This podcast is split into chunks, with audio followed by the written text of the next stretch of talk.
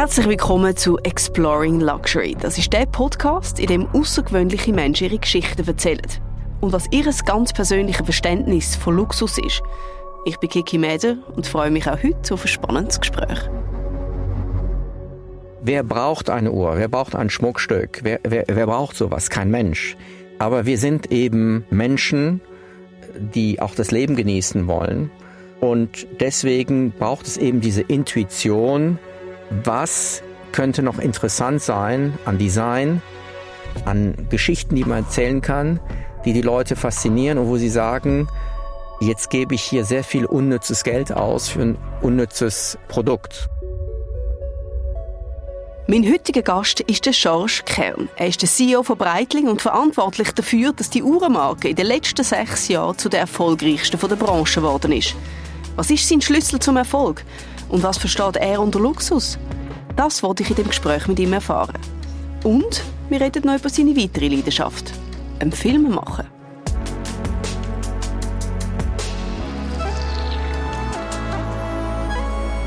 Exploring Luxury der Podcast von Mercedes-Benz Schweiz.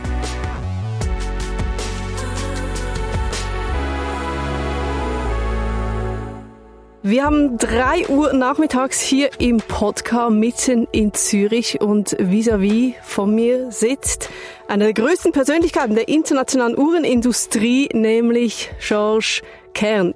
Pünktlich hier eingetroffen. Herzlich willkommen. Vielen Dank für die Einladung und es gehört effektiv zur Höflichkeit, pünktlich zu sein. Das wäre meine ähm, erste Frage. Ja, Sie sind ein pünktlicher Mensch. Ich bin sehr pünktlich und ich finde das überhaupt nicht korrekt, wenn die Leute wirklich zu spät kommen. Äh, ich finde das sogar respektlos. Ja, und als CEO einer der größten Uhrenbrands muss man ja eigentlich pünktlich sein, oder? Ich glaube, das ist eine Lebenseinstellung. Das hat jetzt nichts mit der Industrie zu tun. Wie gesagt, es geht um Respekt und Höflichkeit und ähm, ich finde, jeder von uns allen sollte pünktlich sein. Das finde ich genauso. Ich halte das auch so. Sie sind ja seit über 20 Jahren in der Uhrenindustrie, sind aufgewachsen in Düsseldorf.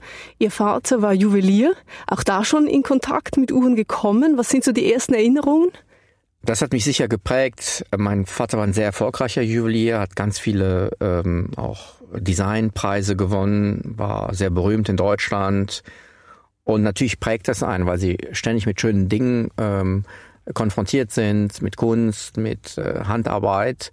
Und das prägt jemanden. Aber danach bin ich einen ganz klassischen Weg gegangen.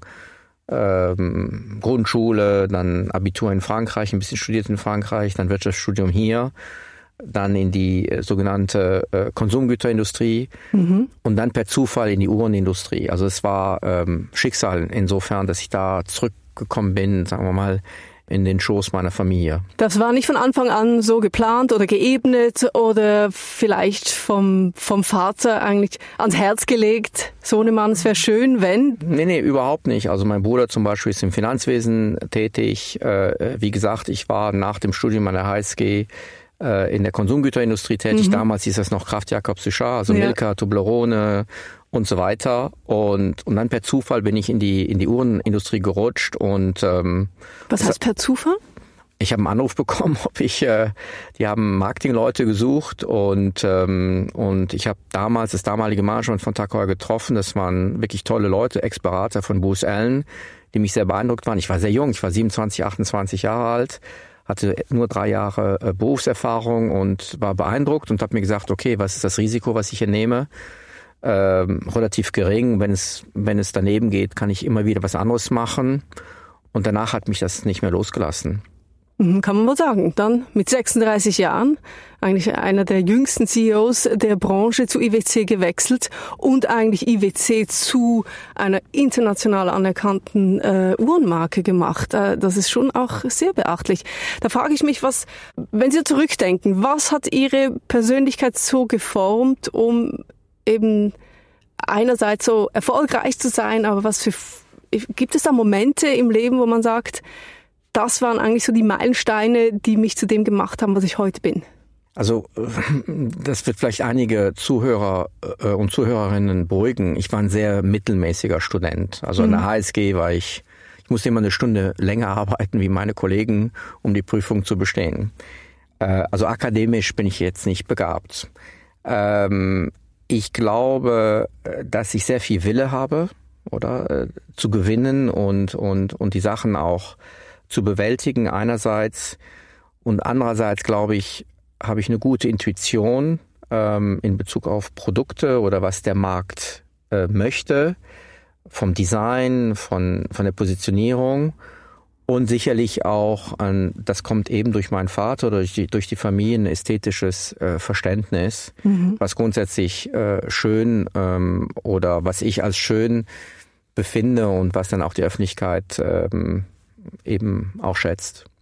Dann waren Sie da auf der Volkswelle mit IWC äh, und dann kam eigentlich zur großen Überraschung der Branche der Entscheid, nein, George Klern wechselt jetzt zu Breitling, damals total verstaubt eigentlich.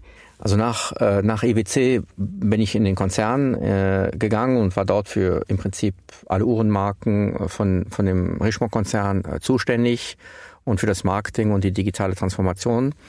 Ähm, aber es war mir sehr schnell klar, dass ich doch eher ein Frontmann bin und lieber die Sachen selbst mache und selbst anpacke als äh, irgendwie zu koordinieren und in, in irgendwelchen Committees äh, sozusagen einen Entscheid her herbeizuführen. Und, und dann kam eben, hm, das nennt sich Private Equity oder Privatkapital, mhm. ähm, ein sehr guter Fonds aus äh, Deutschland oder aus England im Prinzip, CVC. Und die hatten damals eben äh, Breitling gekauft und äh, suchten nach einem neuen CEO. Und äh, mein Bruder ist in der in der Branche tätig. Ich habe auch viele Freunde, die die sich hier äh, die CVC kannten. Und so kam es dann zu den ersten Gesprächen und dann äh, eben konnte ich zu Breitling stoßen.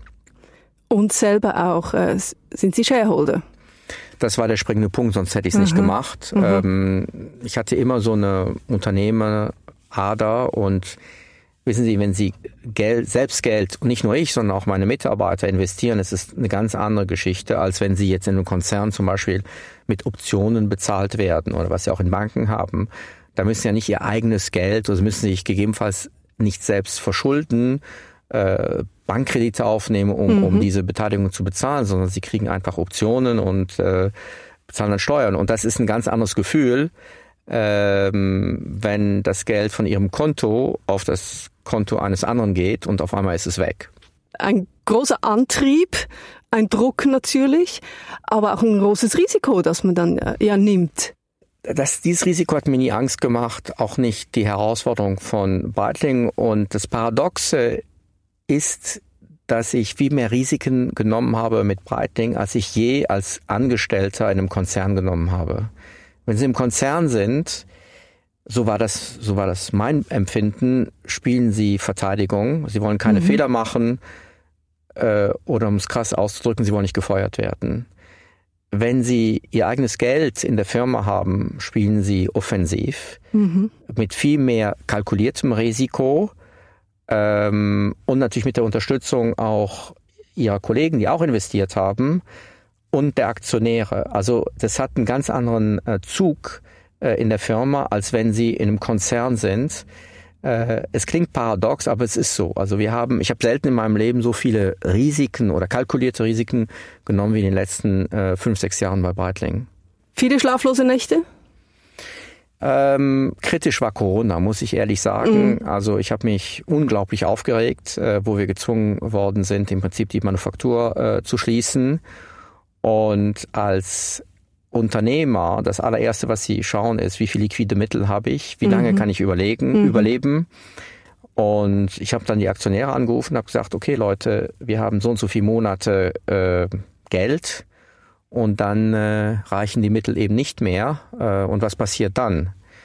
Gott sei Dank kam es nicht zu dieser Situation. Nach drei, vier Wochen konnten wir wieder öffnen. Der chinesische Markt hat sich geöffnet, aber ich war äh, wirklich ich, ich glaube, das größte Gefühl war an sich Wut, weil wir sind so schnell und wir sind so stark gewachsen. Und ähm, ich hatte, glaube ich, mehr Wut als Angst mhm. äh, zu dieser Zeit, weil ich mir gesagt habe, mein Gott, jetzt haben wir so viel geschaffen und sind im Prinzip jetzt schon am Anfang unseres großen Erfolges und jetzt kommt das. Also muss man das sagen noch für unsere Zuhörerinnen und Zuhörer. Breitling ähm, hat sich in diesen letzten Jahren so entwickelt wie kaum eine andere Marke. 1600 Mitarbeiter und bald knackt ihr die Milliarde. Sogar 1800 Mitarbeiter. Wir haben damals 400 äh, Mitarbeiter angefangen. Ich, ich, kannte fast jeden per Namen. Das ist heute nicht mehr der Fall. Äh, sei auch nur in der, in der Marketingabteilung. Wenn wir Meetings haben, ähm, weiß ich teilweise nicht mehr, wer da, wer da sitzt. Aber das gehört dazu und, und das kann man margen. Und ähm, ja, wir sind sehr erfolgreich. Wir haben eine Dynamik in der Firma. Die Mitarbeiter, Mitarbeiterinnen äh, ziehen mit. Ähm, wir sind der viertbeliebteste Arbeitgeber in der Schweiz. Ja. Ähm, Gratulation. Also äh, auch kommend aus dem Nichts sozusagen. Aber ich glaube, das hat auch mit dem Erfolg zu tun. Sie, sie, sie, sie, sie, sie haben natürlich dann eine Kraft, auch sehr gute Mitarbeiter anzuziehen und äh, die Besten äh, auszuwählen. Und ich glaube, dass ich heute wahrscheinlich das beste Team habe, was ich je hatte in den letzten 25 Jahren in, in, in meiner Karriere. Aber wenn man so schnell wächst wie jetzt Breitling, wie haben Sie es dann geschafft, immer noch stets die Kontrolle zu bewahren? Das passiert ja auch, wenn ein Unternehmen schnell wächst, dass das plötzlich äh, irgendwo an Kontrolle verliert. Aber man muss selbst sehr gut organisiert sein. Man muss in der Lage sein zu unterscheiden, was ist wichtig, was ist dringend, was ist strategisch.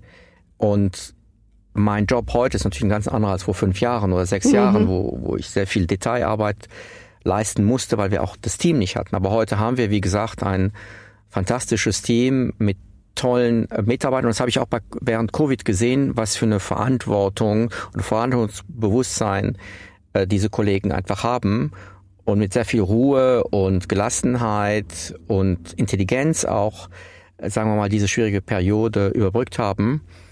Und es ist ähm, in, in meinem vorherigen Leben hatte ich 12.000, 13.000 Mitarbeiter. Also es geht. Man muss sich einfach nur organisieren. Der Georges Kern steht an der Spitze von einem eingespielten Team, das merkt man deutlich. Da frage ich mich, funktioniert die Zusammenarbeit so gut, weil er das Zügelfest im Griff hat? Oder ist der Georges Kern ein Chef, der gut abgeben kann?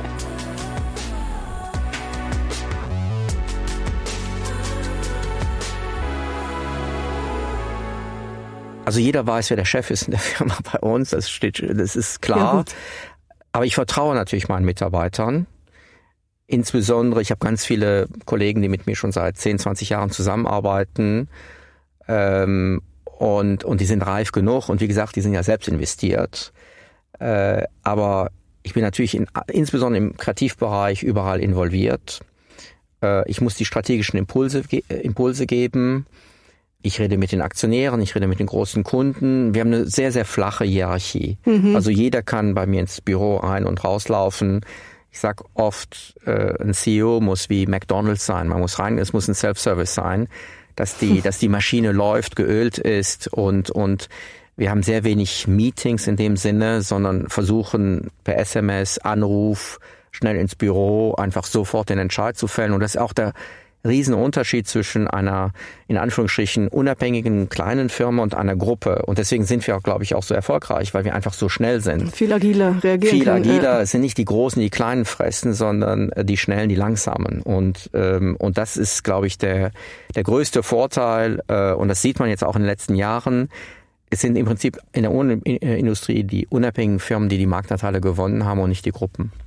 Wenn man jetzt nochmal zurückgeht, damals, der Moment, äh, wo Sie sich entschieden haben, äh, bei Breitling einzusteigen, habe ich gelesen, Sie sind dann vorbeigegangen bei einem der größten Breitling-Uhrensammler und haben sich die Uhren angeguckt, die Geschichte angehört und dann haben Sie gewusst, das wird ein Erfolg. Wir können eigentlich das schlafende Dornröschen wieder zum Leben erwecken. Was waren da die Indikatoren? Also was hochinteressant war, ich genauso wie Sie oder viele unserer Zuhörerinnen und Zuhörer hatten im Prinzip das Bild im Kopf des Breitling der letzten 20 Jahre. Das heißt, große Uhren, laut, poliert, Pilot, Pilot natürlich und auch ein bisschen macho, sexistisch mhm. und so weiter. So. Mhm.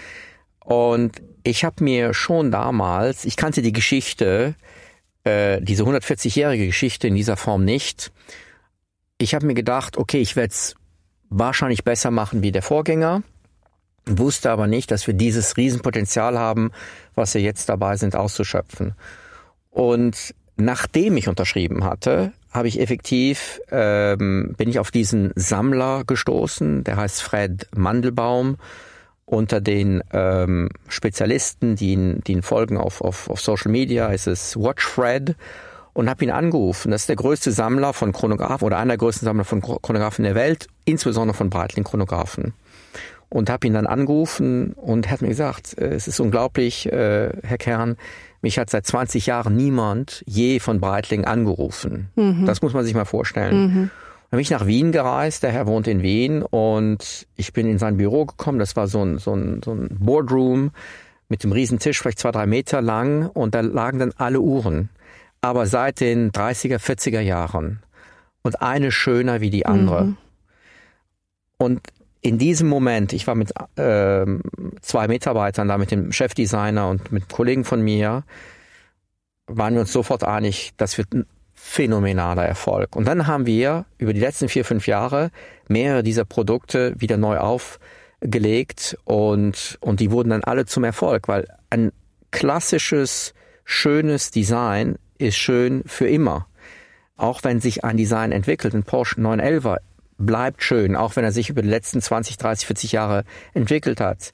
Klassische Mode bleibt schön und stilvoll. Und das Gleiche gilt für analoge Uhren, die man sowieso heute gar nicht mehr braucht, um die Zeit zu messen, sondern sozusagen als emotionales Imageprodukt äh, trägt. Und äh, wie gesagt, wir haben da enorm Inspiration geholt.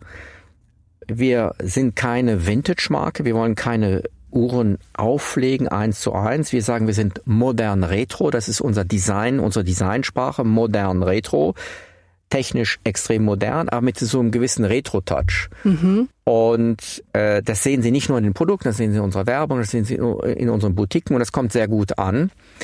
Äh, weil in einem, in einem Overkill, ich, ich nenne das jetzt mal Overkill der Digitalisierung, ist es sehr schön, in Anführungsstrichen auch äh, echte Werte zu haben, etwas, was bleibt im Leben an, an Schönheit, an Formen, an Technik, insbesondere auch an Technik, die man versteht. Eine digitale Uhr verstehen Sie nicht. Eine analoge Uhr kann man noch jemandem erklären. Man hat eine Platine, man hat Rädchen, bla bla bla, die Zeiger. Das kann man noch erklären. Ist das die Faszination, glauben Sie, warum so viele Menschen von Uhren fasziniert sind? Warum das so auch ein zu einem Statussymbol wurde und Sammlobjekt?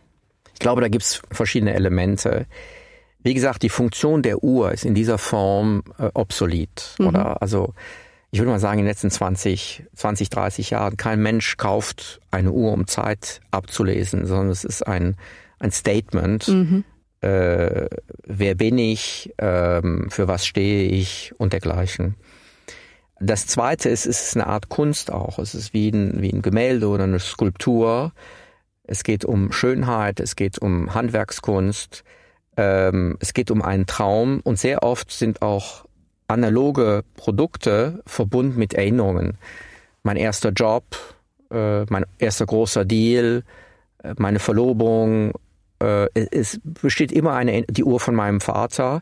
Kein Mensch wirft analoge Uhren weg äh, man behält sie. Deswegen ist übrigens dieser, dieser Zweitmarkt oder dieser Certified Pre-Owned Markt so groß. Mhm.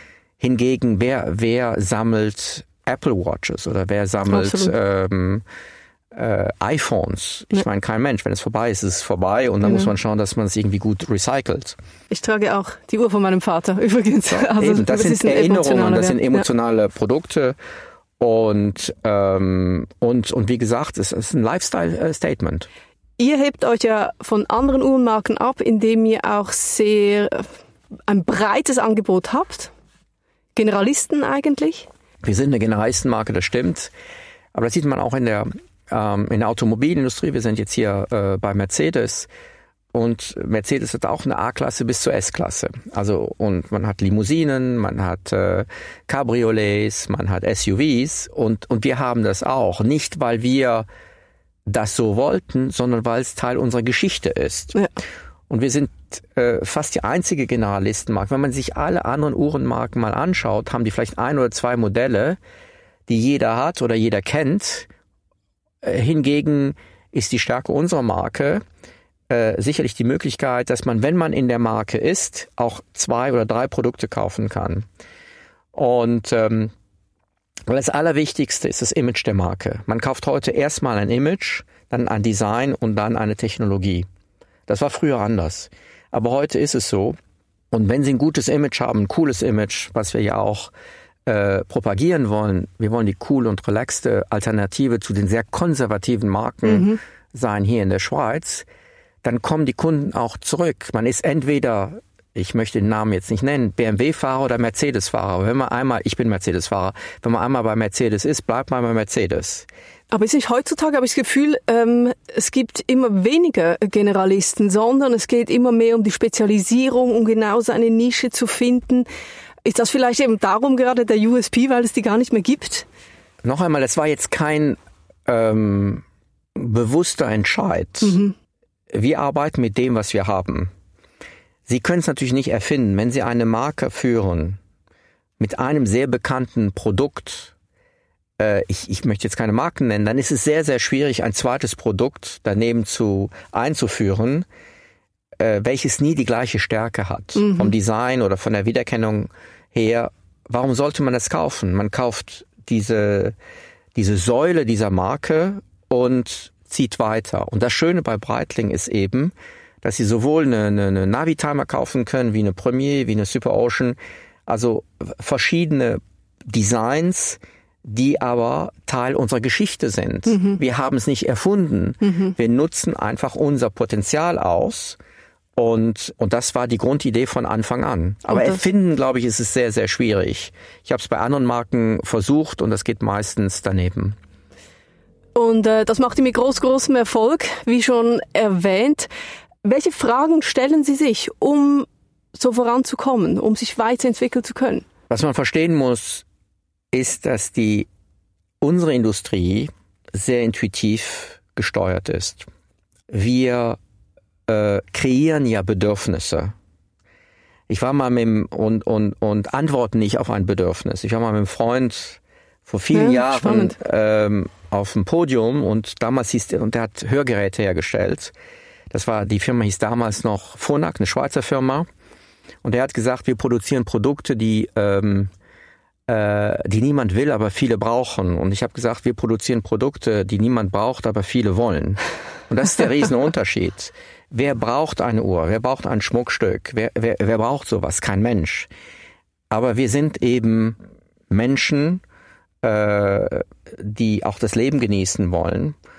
Und deswegen braucht es eben diese Intuition, was könnte noch interessant sein an Design, äh, an Ideen, an Geschichten, die man erzählen kann, die die Leute faszinieren und wo sie sagen, jetzt gebe ich hier sehr viel unnützes Geld aus für ein unnützes äh, Produkt.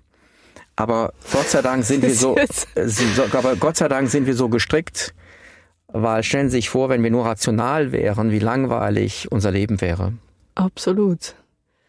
Für was äh, geben Sie gerne unnützes viel Geld aus für etwas Unnützes? Oder wie Sie das schön formuliert haben? Ähm, gut, ich, ich habe das Glück, dass ich zu den, zu den Privilegierten in dieser Gesellschaft gehöre.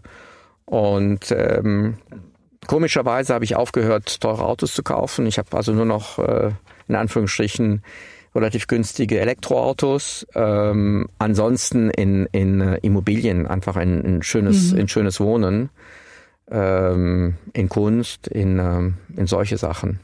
Was bedeutet Luxus für Sie? Das ist so die gängige Frage natürlich, die hier in diesem Podcast gestellt wird.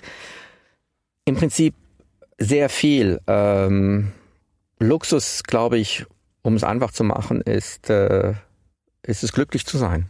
Schlicht und einfach. Das finde ich ein sehr schön, mhm. schöner Luxus. Und glücklich kann, kann, bedeuten, dass man eine tolle Familie hat, dass man äh, irgendwo erfolgreich im Sport ist oder was auch immer, äh, dass man ein ausgeglichenes Leben hat. Ähm, aber ich möchte, und ich kann es mir Gott sei Dank auch leisten, ich, ich mache keine Sachen mehr, die ich nicht mag.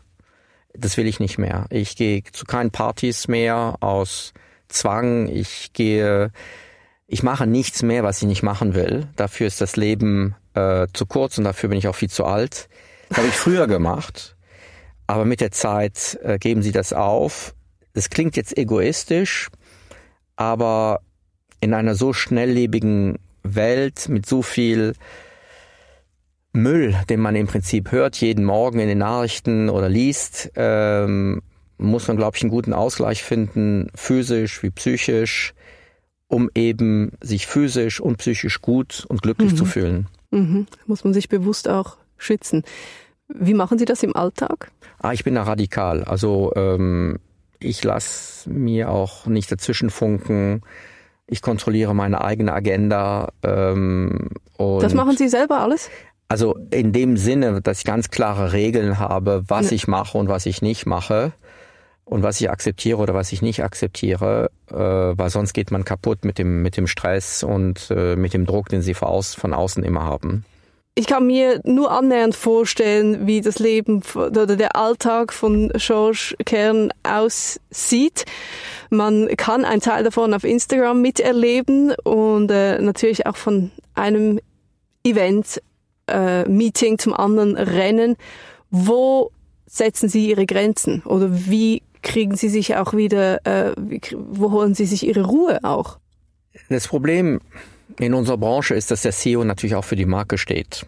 Und das ist auch ein Problem der Medien. Ich versuche immer, meine Kollegen vorzuschieben, äh, in Interviews, unseren Marketingdirektor, unseren Sales Director oder was auch immer. Aber die Medien sagen, nee, nee, nee, wollen wir nicht. Wir wollen mit dem CEO reden. Und das ist diese Personalisierung im Prinzip äh, unserer Gesellschaft. Ähm, ist bei Ihnen aber schon auch noch, also Breitling ist George Caton oder? Das muss man schon sehr sagen. Bei Ihnen ist das schon sehr ausgeprägt, also im Vergleich jetzt bei anderen Uhrenmarken. Da fragt man sich schon auch, ja, was passiert mit Breitling, wenn George Cameron nicht mehr Bock hat, da dabei zu sein? Ich habe mal einen Chef gehabt, äh, mein Mentor damals bei Richemont, ähm, der hat gesagt, äh, Marken bleiben, Manager kommen und gehen. Das stimmt, aber natürlich ist es so, dass jeder Manager natürlich seinen Stempel aufdrückt während seiner Zeit. Oder? Und ich mache es anders als mein Vorgänger oder mein Nachfolger jetzt bei meinen vorherigen Marken äh, macht es auch anders und jeder setzt einen Stempel auf. Und dann ist es eine Frage vom Charakter, oder? Wie, wie öffentlich wirksam sind sie? Wie, wie interessant sind sie für, für, für Medien oder für ihre Kunden? Wie kommunikativ sind sie? Äh, wie lustig sind sie? Ähm, wie, wie, wie nehmen sie auch ihre Teams mit? Oder wie, wie, wie können sie eine Dynamik und ein Vertrauen ähm, erzeugen, dass sie auch in Krisensituationen ihre Leute nach sich ziehen und, und äh, dass wir alle in die gleiche Richtung marschieren. Ähm, also jeder ist wie er, jeder hat seinen anderen hat seinen eigenen Charakter.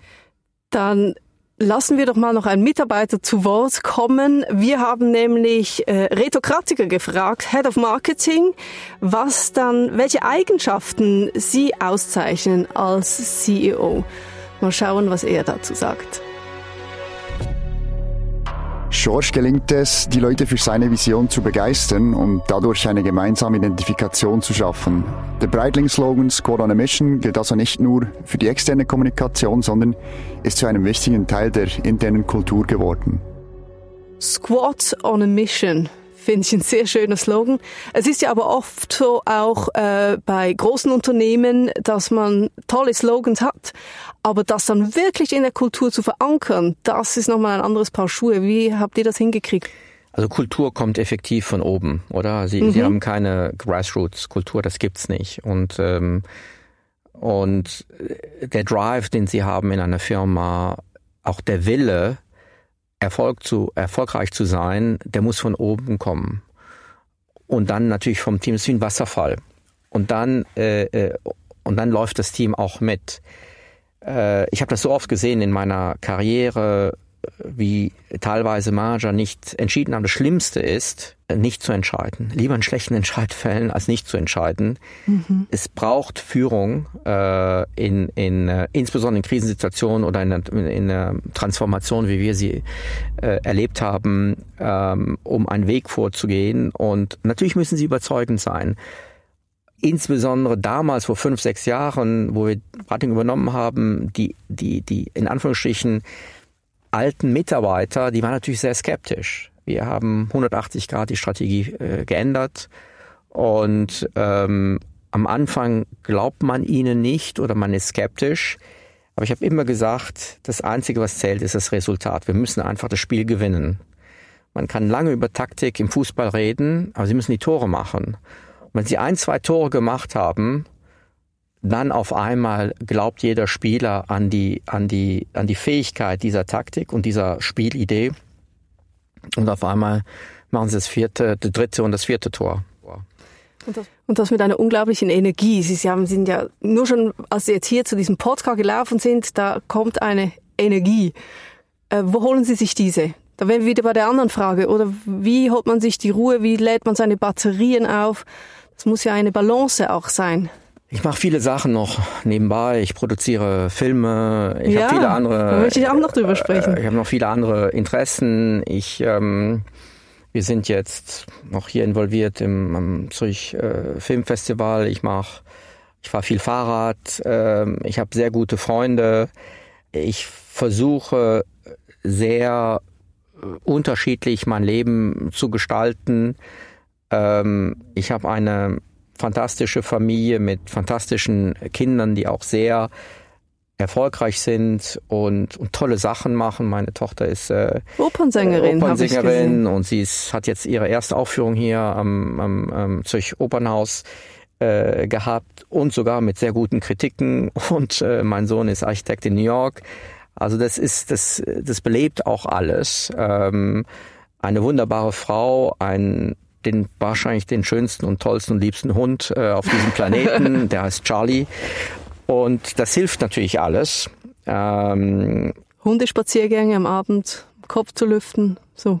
Ja, ähm, unbedingt. Streicheln auch, hilft auch, das beruhigt. Ähm, und nein, es ist, schauen Sie, man muss das Leben interessant gestalten. Wie gesagt, man muss beide Elemente haben, das physische und das psychische, mhm. dass das einfach funktioniert. Und dann aber auch die Disziplin, es durchzuziehen viele Leute, das habe ich sehr oft gesehen, diese ganzen Burnouts und so weiter, die lassen sich einfach treiben und da muss man Riegel vorschieben mhm. und den Willen haben, diesen Riegel vorzuschieben.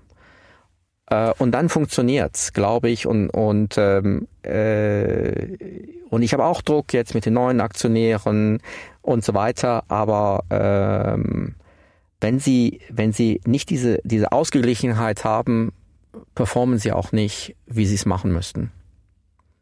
Wie haben Sie das gelernt? By doing, oder? Ich war sehr, sehr jung CEO.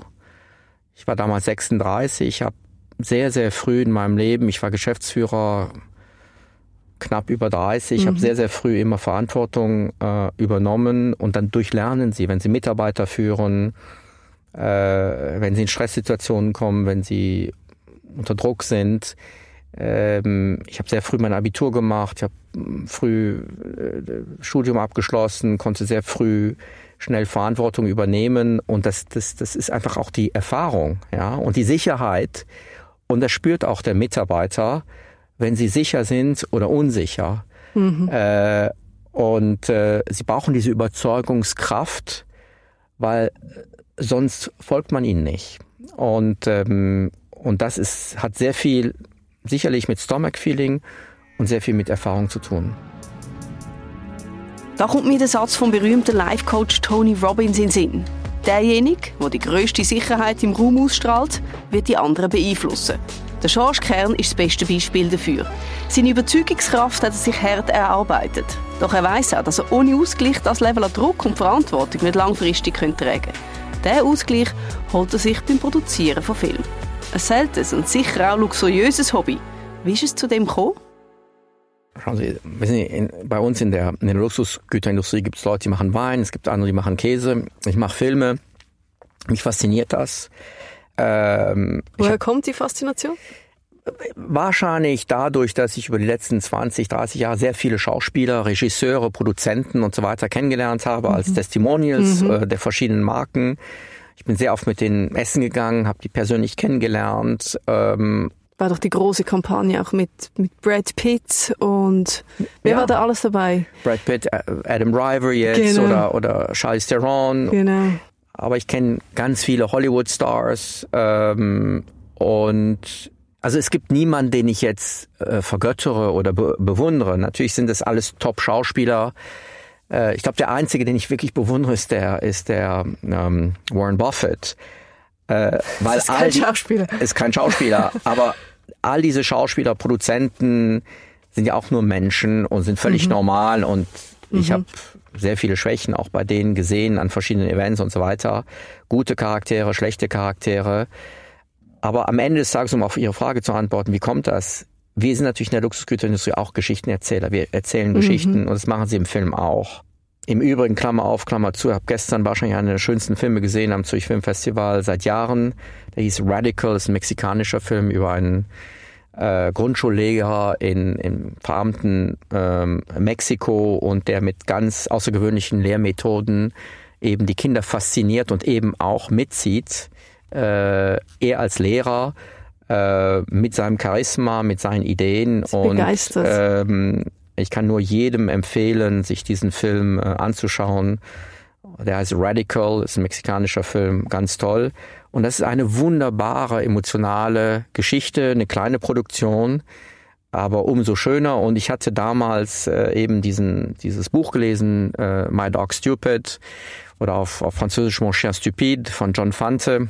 Das haben wir in Frankreich alle damals gelesen und habe dann die Rechte kaufen können vor ein paar Jahren. Und dann haben wir einen Film gemacht mit Charlotte, Gainsbourg und Yvan Attal. Und jetzt machen wir gerade die Serie, aber in England oh, mit Eng englisch-amerikanischen Schauspielern und äh, mit einem Schweizer Regisseur und, und Co-Produzenten, Freund von mir. Äh, und, und das wird ganz toll. Wann kann man den sehen? Wann kommt der? Also wir sind jetzt gerade dabei. Ich gab jetzt die die die die Writers äh, äh Streiks. Mhm. Ähm, die ja, Schauspieler genau, streiken noch. immer noch. Es ist sehr sehr kompliziert momentan. Aber ich hoffe, dass wir alle Elemente zusammen haben in den nächsten paar Monaten und dass wir dann anfangen, dann müssen wir es verkaufen an die Streamers und so weiter, ähm, dass wir dann irgendwann Mitte nächsten Jahres dann anfangen können zu drehen. Was sind die Momente, äh, in denen Sie nicht auf die Uhr schauen? Äh, ich glaube, was wichtig ist, ab circa 8 Uhr stelle ich mein Telefon ab ja. äh, und bin dann im Prinzip unerreichbar und nehme das können Sie durchziehen? Ja, äh, doch, doch. Äh, irgendwann will ich auch nicht mehr erreicht werden und versuche dann andere Sachen zu machen, wie zum Beispiel Drehbücher lesen oder, äh, oder mich mit anderen oder andere Conference Calls zu machen, wie eben mit LA zu reden, mit den, mit den Produzenten und so weiter und so weiter oder Co-Produzenten, um andere Themen äh, voranzutreiben. Und das mache ich abends. Oder ich gehe, wie gesagt, äh, Fahrrad fahren mit meinen, mit meinen Kumpels und das ist, äh, das ist sehr schön. Das sind so die luxuriösen Momente im Alltag, oder? Und sicher auch ähm, Inspirationsquelle für das, was Sie tagtäglich machen. Das ist ja auch ein sehr kreativer Prozess, den ihr da haben müsst, um immer äh, wieder. Das sage ich auch immer den Designern. Man muss mit offenen Augen durchs Leben gehen, mhm. oder? Ich war letzte Woche in Paris an der Fashion Show. Ähm, muss schauen, okay, welche Trends gibt es, welche Farben, was passiert oder was passiert in der Automobilindustrie. Es ist ganz wichtig, wie gesagt, die gesellschaftlichen Trends äh, zu erkennen, mitzuerleben, äh, wie gesagt, mit offenen Augen äh, durch auch Filme anzuschauen, oder? Mhm. Was bewegt die Menschen? Und am Ende des Tages ist ein Luxusgut auch ein Spiegelbild der Gesellschaft. Ja? Mhm. Warum kaufe ich welches Produkt? Von welcher Marke, mit welchen Werten? Zum Beispiel das ganze Thema Nachhaltigkeit und so weiter und so weiter, Plastik in den Ozeanen, äh, oder jetzt nach Covid eben äh, Sportarten wie Surfen oder Triathlon. Wir sind eben nicht im Tennis oder in der Formel 1 oder im Golf, sondern in ganz anderen Sportarten, die meines Erachtens mehr der Gesellschaft heute entsprechen, als es vielleicht vor fünf oder zehn Jahren war. Genau das Gleiche mit Events. Heute würde ich die Events nie mehr so machen, wie wir vor, vor fünf Jahren vorgegangen sind, weil die Welt sich verändert hat und, und der Konsument sich verändert hat und andere, eine andere Erwartungshaltung hat. Wie macht ihr heute Events? Ich gebe ein Beispiel. Wir sind zum Beispiel Sponsor in Biarritz äh, von äh, einem Event, das heißt Wheels and Waves, also Räder und, und Wellen. Und da treffen sich 25.000 bis 30.000 Motorradfahrer ähm, also Easy Rider, aber das sind natürlich dann Zahnärzte, Notare und so weiter, Rechtsanwälte, die das Gefühl haben, dass sie einmal im Jahr drei, vier Tage ähm, Easy Rider sind, Easy Rider sind und dann mit, mit den Boots ähm, durch den Schlamm laufen und so weiter. Also das ist die Experience, das ist die Experience oder surfen zu gehen ähm, und nicht unbedingt nur Champagner zu schlürfen äh, nach dem roten Teppich. Ich glaube, da hat sich die, die Gesellschaft Gott sei Dank äh, verändert und dem äh, versuchen wir auch ähm, zu entsprechen mit unseren Aktivitäten. Wie machen Sie das? Äh, Ausflüge ferienmäßig auch mal im Camper unterwegs oder schon dann? Oh nee, nee, nee um so Gottes Willen. Nein, nein, nein, nein. nein. Nee, nee, nee, nee, nee, nee. Also da bin ich, auch da bin ich viel zu alt dafür. Also äh, das muss schon top sein. Und ich habe das Glück, dass ja, ich mir das leisten kann. Hose geht an den Burning Man jedes nee, nee, Jahr. Ich will, ich will meine Dusche haben. Ich will eine große, große Dusche haben. Ich will ein großes Bett haben. Ich will meine Ruhe haben. Nee, nee, nee, nee. Also okay. äh, Camper und dann irgendwie von Mücken gestochen zu werden draußen am, am das ist mir zu ähm, pseudo-romantisch. Also das sollen andere machen. Das mache ich nicht mehr. Alles klar. Ich möchte nochmals gerne aufs Unternehmen zu sprechen kommen, weil man wartet ja eigentlich mit Argusaugen, erwartet man den, den Börsengang. Darf man da schon was verraten oder wann seid ihr soweit oder knackt ihr die Milliardenmarke Umsatz? Ähm, das liegt nicht in meinem ähm, in, in meiner Entscheidung. Das machen dann die Hauptaktionäre. Ähm, äh, ich glaube, das habe ich zu Genüge gesagt, äh, dass ich kein großer Fan bin von, von Public Companies. Ähm, ähm, das ist mit sehr viel Aufwand verbunden, mit sehr viel Reporting, mit sehr viel ähm, mhm. Roadshows. und es gibt sehr, es gibt ganz andere Möglichkeiten, eine Firma weiterzuführen und, ähm, und auch für die Aktionäre Mehrwert zu, zu gestalten als jetzt nur ein Börsengang. Da wären wir wieder bei der Agilität auch wahrscheinlich, oder? Es geht effektiv um die Agilität, es geht um die Schnelligkeit. Äh, ich muss nicht alles offenlegen oder beziehungsweise ich muss überhaupt gar nichts offenlegen im Gegensatz zu einer ähm, zu einer Public Company mhm. und das ist eine, eine, eine Riesenerleichterung. Ähm, aber wie gesagt, das liegt nicht in meinem äh, Entscheidungsbereich. Ich schließe immer mit den äh, drei gleichen Fragen, jeweils den Podcast. Die erste Frage wäre, was ist der luxuriöseste Gegenstand, den Sie besitzen? Ich will jetzt nichts Abgedroschenes sagen, aber äh, es tut mir leid, ich werde es trotzdem machen. Das ist wahrscheinlich meine, meine Gesundheit. Es ist abgedroschen, aber es Nein, ist das so. ist natürlich so, absolut. Und wenn man jetzt ein Gegenstand werden würde? Oder die, die luxuriöste Uhr, die Sie haben? Das ist jetzt vielleicht auch paradox, aber das könnte ich Ihnen gar nicht beantworten, weil es interessiert mich in dieser Form gar nicht. Ähm, Welche hat den emotionalsten Wert? Auch, Sie werden mir wahrscheinlich nicht glauben, aber so materialistisch bin ich wirklich nicht. Wie gesagt, das ein, äh, was ich, was ich wirklich, was wirklich wichtig ist für mich, ist, ist schönes Wohnen. Das ist das, was wichtig ist. Und das betrifft, sagen wir mal, die Immobilie, die Dekoration, vielleicht Kunst, aber das ist ein, eine Gesamtheit. Aber ich könnte jetzt nicht ein einziges Stück daraus picken. Oder anders ausgedrückt, ich könnte mich im Prinzip von allem trennen. Ähm, mhm. Damit hätte ich überhaupt gar kein Problem. Was ist der Satz, der Sie am meisten geprägt hat? Und welche Person hat Sie am meisten geprägt? Als Halbfranzose darf ich das sagen. Also ich, ich bin ein großer Bewunderer von Napoleon. Mhm. Es gibt ja auch Kollegen von Ihnen, die gesagt haben, ich sei der kleine Napoleon der Uhrenindustrie. Das fand ich jetzt nicht nett. Aber wahrscheinlich haben die sich darauf bezogen, weil ich irgendwann mal gesagt habe, dass ich ähm, äh, diesen Lebenslauf äh, unglaublich fand, unabhängig jetzt von den ganzen menschlichen Tragödien, die seine Kriegszüge hervorgebracht haben. Ähm, und und äh, sonst finde ich einfach, ich, ich lese sehr viele Quotes von Einstein oder äh, auch, ich habe ein kleines Buch von Karl Lagerfeld. Mhm. Äh, der mit sehr witzigen Sprüchen daherkam. Wie gesagt, wenn man ein Trainings- oder seinen Jogginganzug hat, äh, hat man die Kontrolle über sein Leben verloren ja, genau. und solche Geschichten. Ähm, das sind so Sachen, die man dann auf den Toiletten liest und sich totlacht. Ja. Das sind so die Bücher, die man da hinlegt.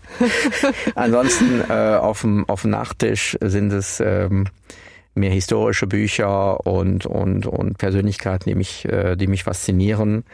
Wer liegt da neben Napoleon? Momentan Cleopatra. Oh wow, okay. Auch gut. Ja, aber sonst an an äh, äh, an Quotes. Ich habe diese Quote sehr oft genutzt.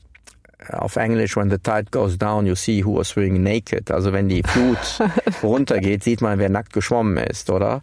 Und das betrifft natürlich auch die, die Industrie, die Wirtschaft. Mhm. Äh, es ist immer schön, wenn die, wenn man auf einer Welle surft und erfolgreich ist und auf einmal ähm, äh, gibt es Ebbe und, äh, und man sieht, wie nackt man ist und, und auf einmal sagt jeder Manager, nee, nee, das ist das äh, schwierige wirtschaftliche Umfeld, was diese schlechten Zahlen ähm, hervorbringt. Und das finde ich lächerlich im Prinzip als Argument. Oder man muss äh, in schlechten und guten Zeiten Marktanteile gewinnen und, und that's it. Was ist das Schönste am Erfolg? Äh, die anderen zu schlagen. ich möchte die anderen schlagen. Es ist, geht noch nicht mal um den eigenen Erfolg. Äh, aber das Gewinnen ist das Schöne. Ist das Ihr Antrieb? Absolut. Und ich habe auch das, witzigerweise, ich habe teilweise auch von guten Sportlern gelesen, sie hatten ja schon einmal das und das gewonnen. Mhm. Und sie können sich nicht neu motivieren, wieder zu gewinnen. Aber die absoluten Top-Sportler, nehmen Sie mal einen Djokovic im Tennis oder Roger Federer oder was auch immer, die gewinnen immer und immer wieder und wollen auch mit 36, 37 nochmal gewinnen. Und ich habe gestern, das war ganz interessant, ein Essen gehabt mit äh, jemandem, den wir sponsern, einem Triathleten, neuen Triathleten in unserem in unserer Squad, der Sam Landlow, der ähm, mit dem ich letztes Jahr ein Charity-Rennen gefahren bin in Südafrika. Mhm. Hocheloquenter und cooler Typ. Und der hat, ist Weltmeister geworden vor drei Wochen in Nizza, Triathlon. Und der hat doch nie ja. einen Triathlon gewonnen in seinem ganzen Leben, ist 23. Und letztes Jahr in Südafrika, da war er aber betrunken, hat er mir gesagt, George, ich werde nächstes Jahr Weltmeister. Sag ich, okay, Sam, good luck. Und jetzt sagt er mir am Mittagessen, letzte Woche in Paris, wo ich an dieser Fashion, äh, äh, Fashion Week war, sagt er, ich möchte sechsmal gewinnen, das heißt total siebenmal und dann bin ich der beste Triathlet der Welt. Ever in, in der Geschichte. Sag ich, Sam, du weißt, dass du jetzt nicht betrunken bist, sondern nüchtern und du mir das gesagt hast. Ich werde mich daran erinnern. Und er sagte, er wird es schaffen. Und das ist die Einstellung der Gewinner. Und das ist eine mentale Einstellung. Und solche Leute bewundere ich, die so eine Einstellung haben im Leben, die immer aufstehen und die immer gewinnen wollen. Ich weiß, Baron de Coubertin hat immer gesagt, bei den Olympischen Spielen äh, mitmachen ist das Wichtigste. Natürlich ist es wichtig, aber gewinnen ist einfach schöner. Ich glaube, genau so schließen wir dieses Gespräch. Vielen herzlichen Dank. Ähm, das ist eine wahnsinns schöne Begeisterungsfähigkeit und Überzeugungskraft, die mir hier entgegenschwappt. Und äh, nochmals vielen Dank für die Zeit, dass wir da Platz gefunden haben in Ihrem Kalender. Ich danke Ihnen, es hat Spaß gemacht. Schön. schön. Gekommen, um zu gewinnen. Am George Kern sein Ehrgeiz und Mut wird in dem Gespräch deutlich. So kommt seine Faszination für den Napoleon nicht überraschend. Ein grosser Wille zur Macht, Mut und eine rasche Entscheidungsfähigkeit sind sicher drei Eigenschaften, die der Georges Kern mit dem französischen Feldherr gemeinsam hat. Gleichzeitig merkt man auch, wie wichtig ihm ein sicheres Umfeld und ein Hafen sind. Als er über seine Familie und seinen Hund geredet hat, hat sich der strenge Gesichtsausdruck kurz in eine Strahlen verwandelt. Und vielleicht hat ihm genau diese Kombination zu dem kreativen und visionären Leader gemacht, wo er ist. Ein Satz vom Georges Kern ist mir besonders geblieben. Luxus ist, dass man keine Dinge mehr macht, auf die man keine Lust mehr hat. Ich glaube, besser kann man es nicht auf den Punkt bringen. Exploring Luxury, der Podcast von Mercedes-Benz Schweiz.